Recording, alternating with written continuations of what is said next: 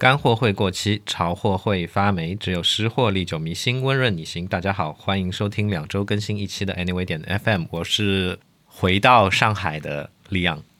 我是时隔三个月终于又见到活体一样的 JJ。啊、这个听着也挺吓人的。我们是一档在 Apple Podcasts、网易云音乐、小宇宙以及其他的泛用型播客客户端播出的设计、生活美学、数码科技相关的电台节目，欢迎关注。嫌电台更新太慢，访问 Anyway 点 FM 斜杠 Now，随时掌握新鲜科技资讯和当下的有趣设计。然后向你介绍本台的会员计划，还没决定好是否要付费，没关系，十四天试用期、X 轴播放器、催更、额外试听内容等官网会员的专享功能全部开放体验。支付九十九，全年失货不离手；支付一百九十九，会员名牌和纪念品不能没有。然后拉进会员群，交个朋友。详情欢迎访问官网的左侧链接。我们的宗旨是让你的听觉更懂视觉。如果你喜欢我们的节目，感谢帮助我台转发传播，让更多与你，让更多可能与你一样好品味的人来到 Anyway 点 FM。利用非常难得的这个在上海啊，大家都有空有时间，可以一起来到录音室的这样的一个条件，呃，聊一个可能更像我们以前传统节目的这样的一个话题，对吧？就是围绕一个主题，也就是我们今天想聊的这个聊天软件 Telegram，对吧？我觉得它都已经不是一个聊天软件了。啊，这倒也是。现在这个年头，这些软件你要去做定义真的很难，尤其是它的功能已经强大到说，基本上你用它替代 Discord 也可以，对吧？你用它替代 Slack 也不是不行，你用它在可能其他的一些国家，你进行一些支付啊，进行一些其他的事情啊，都没有什么问题，对吧？对你但拿它替代，比如说 Dropbox，都是可以的。啊，这个是比较斜斜点的用法，但不管怎么样，总归得给它一个分类嘛，对吧？你毕竟起家还是叫 IM 软件，对吧？嗯，而且从创始人的创始意图上来讲，就是作为一个 IM 软件起家的，所以那个我们暂且把它叫成一个聊天软件，对吧？今天我们就想聊一聊这个普及率可能不是那么高，但是好像也是一个在有些地方还是非常非常常用的这样的一个软件。Telegram。哎，但是我很好奇啊，就是截止至今，嗯、嗯、全球这几大就说用户覆盖面很广的呃聊天软件，他们现在的呃市场占有率，啊占有率排名还是前两年那样吗？我老实说不知道呀，我没 我我没有做很充足的备课，我没有查。我也是突然想起，我觉得突突然有一些好奇。呃，这个严谨一点啊，我先查一查啊，因为我也突然非常的好奇。Two thousand years later. 我台是出了名的那个播客录制过程当中，其实不会再去查资料什么的，对吧？但是李阳刚刚提到的这个市场占有率，其实我也挺好奇的，所以我还是那个手痒去查了一下。我印象当中，几年前我们好像提到过一次这样的话题，我当时就觉得挺惊讶的，因为我记得当时惊讶的点在于，好像微信这个东西，在我的心目当中，我感觉中国有这么高的这个日活、月活，已经是一个很难超越的那个点。但是在当时几年前查的时候，在全球好像也算不上号嘛。然后我现在看了一下这个数据，这个数据不一定精确，也不一定实时啊，可能是二零二二年初的这个数据，但是还是能说明一点问题。基本上排名前几位的就是 WhatsApp、Facebook Messenger 和那个微信。然后 QQ 可能也能排得上号，但它基本上它的量级跟 Snapchat 是差不多的，一直到再下面等于一二三四五六，第六位才是 Telegram。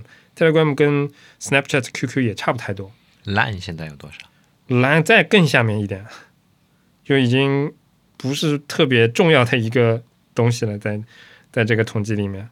提到 Line 还是很怀念的，它毕竟是我第一个真正喜欢上的 IM 软件。你这么一说，其实我感觉我用的东西其实不太多，可能微信，呃，在微信早一点的米聊，嗯，米聊我用的时间蛮长的，然后就是 Line 了。Line 在某些方面的感觉，可能跟今天的 Telegram 给我的感觉是有点像的。我当时也是挺喜欢的，但是 Telegram 也是是我就说喜欢上的聊天工具，嗯，但是喜欢的点跟 Line 很不一样。但我觉得蓝还挺可惜的，因为几乎是一夜之间就不再用了，对，因为众所周知的原因，对吧？它一个嗯不能说的原因。嗯，对吧？因为我印象当中，我们以前前司惠普那帮人在蓝上非常的活跃嘛，对吧？当时其实微信已经起来了，但是蓝还是用的非常的多。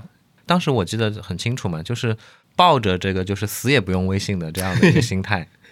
哦，原来是这样的。那个时候为什么一直用蓝的用的比较勤？是因为它的表情比较多吗？是呀，感觉就是用他的那些表情去表达自己的感受、情感，是一件很愉悦身心的事情，跟现在在微信里面斗图的感受是不一样的。怎么不一样吧？我这么说可能不太客观，非常主观嗯啊、是自己的内心深处的这样感受。我总是觉得，至今为止还是觉得，就是烂上的这些表情，它是每一个表情的背后是有人在精心的制作的。哦，我懂了。当然，现在微信上面其实也有不少作者，他们输出的那些表情的这些作品也是挺高质量的。而且，哎，我不知道微信的现在那种动态的表情，它的支持的这个格式具体是什么，但肉眼去感受的话，也是挺流畅的，嗯，对吧？但总会给我这种就是主观上面的感受，我就会觉得 Line 很精致，然后微信粗制，呃，等一下啊，那个普通话不太标准，对吧？微信粗制滥造，这一点，老实说，我觉得我挺同意的。微信从我的感觉上来讲啊，就是它诞生之初，其实就是因为产品做的比较快出名嘛，对吧？嗯，然后一开始的粗制滥造的一些细节，哎，你为什么粗制滥造念得这么好？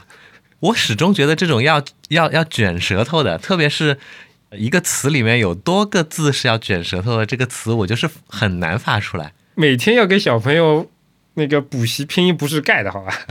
我现在那些什么兼韵母啊、三相相比起来，拼音啊，这种这种老的老的概概念，我又捡回来了，已经。相比起来，感觉好像是你你在北京待了四年。嗯，说回来，说回来，就是我觉得还是微信，只能说它太成功了，对吧？它从一个有些细节还没打磨完善、还没打磨精致的阶段，一下子就飞跃到那个老年用户太多、历史包袱太重，已经没有已经没有办法去做深层次的那种改变的那种状态，所以它的一些一些相对来说粗制滥造的细节，可能在你的心目当中会停留很久嘛。这个我觉得这也是没有办法的事情。关键是现在还是很粗呀。嗯，确实吧。但 Line 现在长什么样，老实说，我也不知道了。我已经从那以后，我基本上就没有再用过了。我甚至不知道我的账号还在不在了。我最后一次使用是二零一九年，那个时候因为还能到日本去嘛。哦，这样的。对，嗯，我们今天那个主角不是 Line，啊是那个 Telegram。说这个表情对吧？其实我我感觉，但是呃 Telegram 的表情我一点都不喜欢。可能从设计上你不喜欢对吧？还是怎么样？对。但老实说，我我有点比较羡慕 Telegram 的地方，就是它的不说这个设计我喜不喜欢，但是总感觉他们在那个实现设计的这个过程当中，这个人力实在是太溢出了。其实今天我们聊的这个主角，对吧？他背后的那家公司，他背后的那些为他付出的工程师、嗯设计师，我其实一点都不了解。我也不了解。哎，这也是一件挺诡异的事情，但是好像又又是很自然而然的事情。对于像你我这样的普通消费者来说，它也就是我在生活当中离不开的东西而已。至于是谁做的，可能我们从来没有关心过。嗯，我其实还是想关心过的，但但是那个没有那么的关心。我只知道那个创始人那个什么杜罗夫是吧？那个非常的传奇嘛。然后他的流亡啊，这种躲避什么什么审查的这种经历，就让你说的这种现状显得非常的合理，你知道吧？哦，你要不展开说说？我展不开，就我也不是很熟，我只记得印象当中就是他是一个天才程序员，对吧？然后又非常有商业头脑，然后在在俄罗斯非常早期的时候就仿造 Facebook 做了他们的 Facebook，那个时候就叫 VK 嘛，迅速成了俄罗斯市场占有率第一的这个社交平台。但是后来因为跟政府的一些矛盾，因为你知道吧，俄罗斯的审查也比较厉害，对吧？这个呃，俄罗斯人人网，啊，对，俄罗斯人人网，然后类似于好像发生了什么事情，好像就是说俄罗斯政府要要让他们交出一些什么团体的一些什么信息，让他们不肯啊什么的，类似这样的事情，导致嗯。创始人跟政府就发生了矛盾，而且不是简单的矛盾，就是人一政府已经去抓人了，那他杜洛夫他就只能去那个流亡逃亡，然后在这个逃亡的过程当中，他觉得因为他有一些信息要跟其他人沟通，但是用其他的聊天软件就不放心，所以他萌生了 Telegram 这样的一个一个一个念头。后来在流亡到哪边的时候，就开始创办了这个公司，然后去把这个软件给做出来。而且因为在之前在 VK 的时候，他因为一些资本的原因，导致了他在后期可能是失去了一些控制权还是怎么的，详细我记不清了。大家，呃，到时候参考链接可以贴一下他传奇的一生的文章，对吧？所以在 Telegram 这一第二次创业的过程当中，他就是牢牢把持住这个控制权吧，等于不想让他去进行一些非常非常那种那个资本化的运作，导致他失去控制权。但这也可能后期可能也产生一些问题吧，就是他在商业化上，他在怎么盈利上。就就有点问题，毕竟你想 Telegram 它的功能对吧？保存聊天记录啊、传文件啊、语音啊什么这些东西，他娘的都是需要巨额的服务器跟流量费来支持的，对吧？这些钱啊，微信不肯给你的这些功能，你我想掏钱给微信，然后微信也不肯给你的这些功能，其实都是要钱来实现的，对吧？如果没有一些非常充足的资金来支持，它这些大概五个亿左右的这个日活还是月活？这些功能就没有办法持续的嘛，对吧？所以它怎么盈利，其实是一个应该是对他们来说是一个比较大的问题。创始人又比较坚持，那我不太清楚他现在的故事是怎么样的。但反正我记得这个创始人是一个非常非常传奇的经历嘛。嗯，有点岔开了。前面就讲到嘛，我觉得他们的这些创作人员啊，不管是设计师还是开发人员，有有些细节我也觉得有点过了，但是。但是还是让我非常羡慕他们的实现的能力。就举个例子，比如说你给一个消息点赞的这个过程，这个动效，对吧？我不太清楚他们的这个背后的这个格式，好像他们应该是比较早支持老铁这种非常高清，同时又帧率非常高的这种很后现代的这种动画格式的表情嘛，对吧？就哪怕不是老铁，哪怕是其他技术，其实也是类似的。就你能看得出来，这里面这个点赞过程的这个动效。你作为一个 UI 设计人员，你看了之后就会觉得，我操，我为什么我配合的程序员就没有这种水平？或者程序员可能会想，我操，为什么我们公司设计师就想不出这种动向的，对吧？这里面的一些溢出屏幕的这个设计力，也许不设计的结果你不一定喜欢，但是这里面传递出来的这种这种能力、这种水平、这种实现的完成度，嗯，相信每一个做产品的人肯定是很羡慕的，对吧？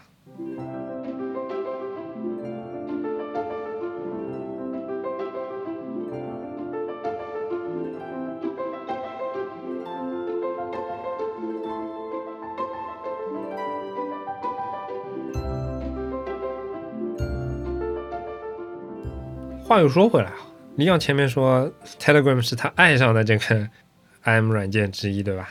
老实说，我一直没有对 Telegram 倾注非常这个深厚的感情，主要还是因为使用成本有点高，因为众所周知的原因，对吧？在所有这些被众所周知的软件里面，Telegram 它被众所周知的这个程度是特别高的一个，对吧？在不同平台的时候，这个登录的这个难度会非常的高。我印象当中，早期有那么几个软件，就是特别挑这种机场的嘛，对吧？可以作为机场的一个考验标准之一的，一个 Dropbox，一个就是这个 Telegram。但现在我感觉几乎没有什么。有有啊，我公司的我公司的网就上不了。哦，反正我自己买的三个都是完全没问题的。我自己的现在也可以，但但公司最方便的那个。它现在就上不了，而且很奇怪，它就是经常发生的一个问题，就是可能在电脑上能上，然后在手机上不能上。但是我觉得对我来讲，accessibility 这是一个非常重要的一个问题嘛。当我呃，尤其是以前对吧，在机场建设没有那么完整的时候，当这个软件时有时常登不起来这种事情，会很影响你的使用嘛。毕竟。对我来讲，它的一个使用频率还是不如微信啊这种东西那么强，而且我的关系网也不是全在上面，只有比如说有时候李阳啊有一些呃不可言表的东西，比如说发在上面发给我，对吧？或者说其他的一些我关注的一些 channel，可能我我去像像一个公众号一样去阅读一下，但是总体来说，我我对于 Telegram 的应用使用频率还。不算很高，我恰恰是因为它现在并不是组成我或者说维系我关系网的嗯这样的一个平台或者工具在使用它。啊。不过老实说，我最近的使用频率还是比以前会高很多的，因为它有一些好处嘛，接口比较多，比如说我们官网部署的这个过程，哎呀，成功了发个通知，失败了发个通知，比如说催更的功能可以连在上面对吧？比如说那个我们的那个现在叫安妮微看看，在 Telegram 上也有一个频道嘛，那在上面其实也有大家的一些评论什么的，所以应该说最近两年我的使用频率还是慢慢的会有点高，确实它的可玩度会提升很多。哎，但是但是话又再又说回来啊，就是其他的国外的软件用的多了，比如说 Telegram，比如说我们会员群的另一个平台 Discord，你会发现其实各家的国外的各家的东西可玩度都很高。尤其 Discord 里面那些机器人啊什么的，跟 Telegram 基本上是不相上下的，甚至那个我一点都喜欢不起来那个玩意儿，不知道为什么。嗯，我我还是挺喜欢的。相对 Telegram 来说，可能 Discord 的可玩度会更高一点。但是国内的这些微信，哎，你就会觉得这个真的是从一个开发者的角度来讲，真的是你只能看到一些什么啊，给他做微信机器人的人啊，被请去喝茶了，被被明令禁止那个继续开发他的小程序啊什么的啊，这个这个情况真的开放程度真的是天差地别，对吧？这个实在是跟国内的情况实在是不一样。其实我觉得有点像你上次提到的那个互联网精神，对吧？我觉得国外这些软件，尤其是像 Telegram 这种，你看它的发家过程，就明显是在互联网精神这一块上，对吧？就特别这个你特别的没错，这也是我很喜欢它的一个原因。我觉得 Telegram 也不是一个精致的东西，但是它野蛮的很可爱，就充斥着那种那种会带给你冲击力的那种新鲜的那那样的感受的东西。嗯我现在我的使用频率其实是很固定的，我每天都会去用它，嗯但是使用的时长其实倒不一定是很长。我有几个固定的 channel 或者那个群组，我会去阅读它。嗯。其实我也间接的把它变成了一个视频播放器。啊，我记得你上次还说过，听播客你也可以把它作为一个工具来听，对吧？对，不知道你有没有注意到我们的那个安妮薇看看的频道里面的一些数据？怎么关注？果然这个电台就像我一个人的一样。你应该是管理员呐、点到我们那个安妮薇点闹那个 channel，我删了。不录了，不录了，不录了，回家了，回家了，我操！不是啊，因为我靠，同一条消息，安妮薇看看发一遍，安妮薇点 FM 上面又要来一遍，感受不好，你知道吧？嗯，不不过这也是这也算是他的另外一个问题啊，嗯，就他的 channel 必须得要包裹在一个群，绑定一个群，然后才能让这个 channel 带有评论功能。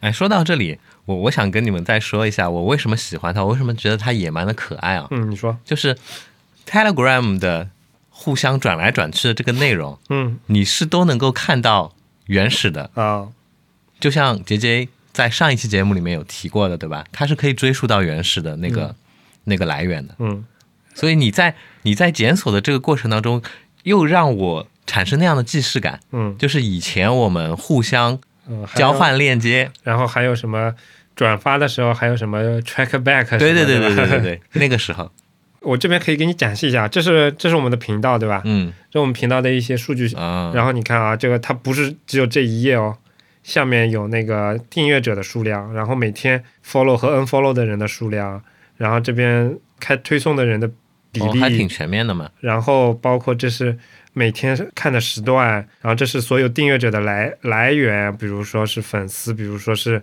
找 URL 找来的，嗯。然后比如说这是一个啊，比如说这是一个语言的那个比例，对吧？嗯。而且可怕的是，这里面的所有的数据你都可以按时段来看，从他发内容的第一天开始看起，然后包括每一条消息它的多少人看，然后有多少人来分享，然后点进去之后的这个数据是怎么样的，然后还有包括谁分享了，你全都能看得到。哦，就它的一个给我的感觉就是，它在这些数据的保存的时间上，它在这个数据的完整度上，已经比得上那种可能你每年得要花个几十美刀才能有的那种数据分析软件了。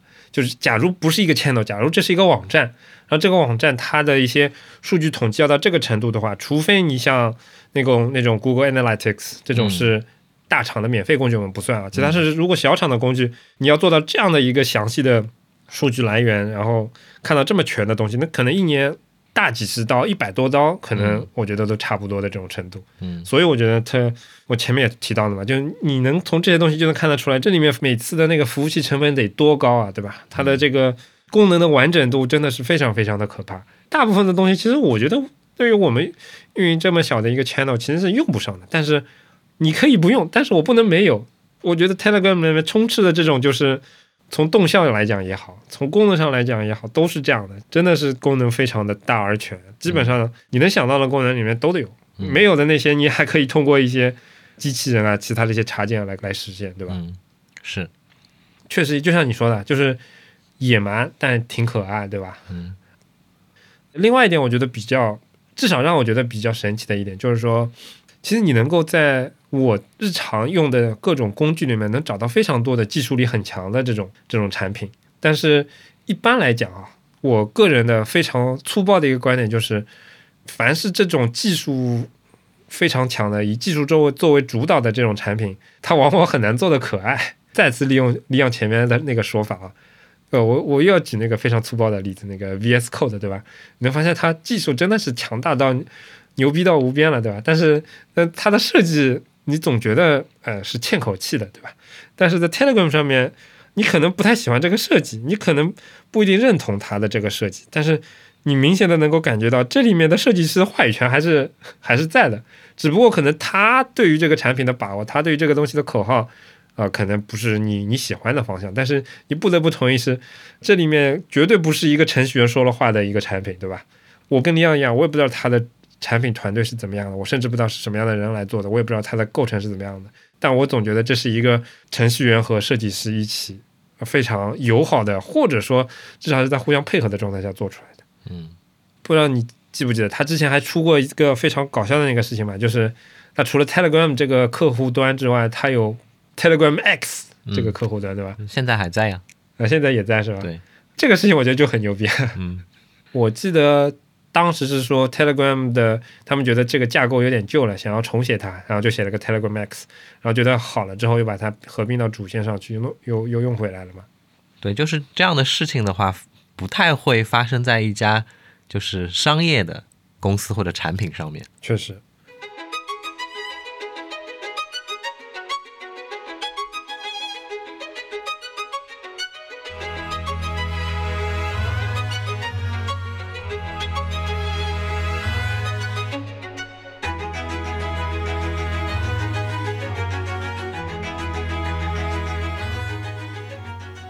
然后我想来介绍几个我很喜欢的频道。还可以啊。来，我正好也缺频道，我最近确实想要更高频率的把它给使用起来。有一个叫做 Android Weekly Update 的频道，它的就是内容质量还是还是挺有意思的，嗯，关注安卓设备。哦，对，然后还有一个呢，就是我刚才提到，我把它当做视频播放器来用的这个源头。嗯，我关注了一个计时七十二小时的这样一个频道。哦，那这个等于是把日文的内容给汉化了，然后放在这边的是吧？呃不能这么说，那应该怎么说？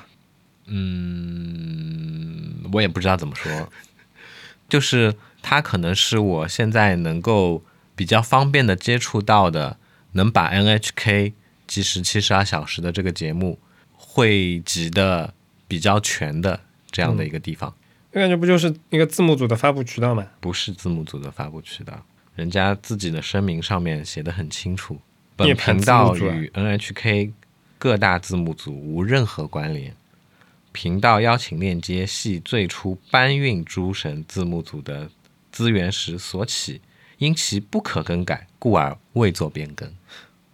呃，我真的非常开心，能够再一次的拥有相对来说比较完整的去收看 NHK 的这些纪录片的这样的一个自由的这样的一个，哎，叫权利吗？不知道，不知道怎么去形容它。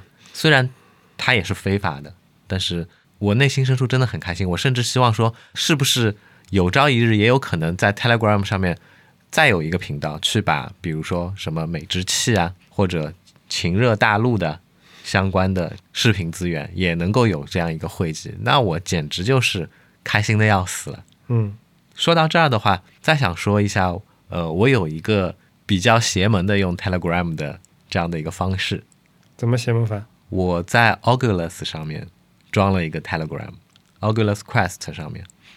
这也可以啊。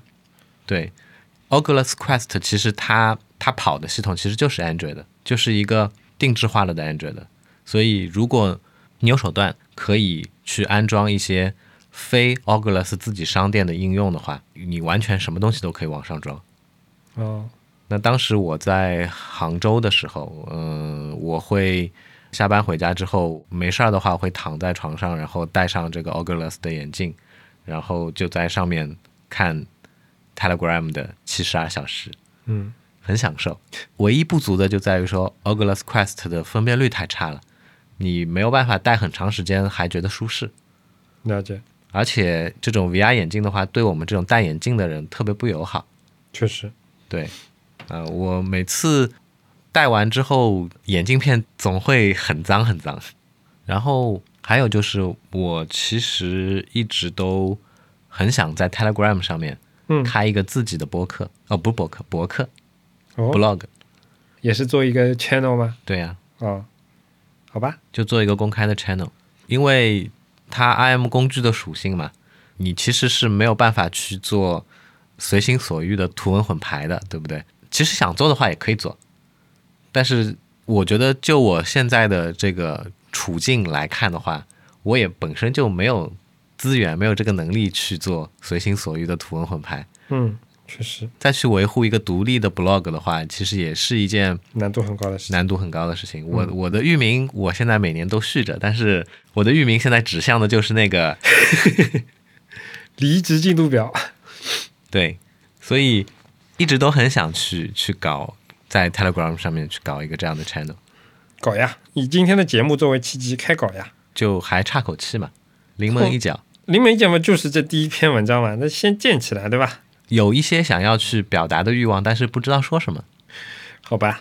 嗯，这是一件比较尴尬的事情。但是呢，像 Telegram 上面的话，我可以不知道说什么的时候，打个比方说，我我我我就发张照片，嗯，然后有一些东西想说，但是又理不出头绪的时候，可能我就直接发语音。所以我觉得这个很自由，它不像微信公众号，微信公众号还规定了你一天只能发一篇文章，什么狗屁东西，对吧？微信公众号的后台还难用的要死。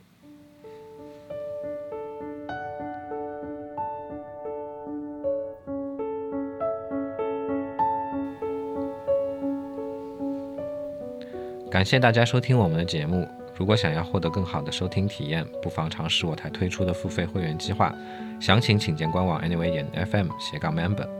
同时，每一期节目内容提及的相关内容都能在官网上找到。如果你需要联系我们，可以直接在官网 anyway 点 fm 上留言，也能通过邮箱 hello at anyway 点 fm 来信，在推特上搜索 anyway 点 fm 即可找到我们的官方账号，上面会不定期的发布一些即时消息，欢迎关注。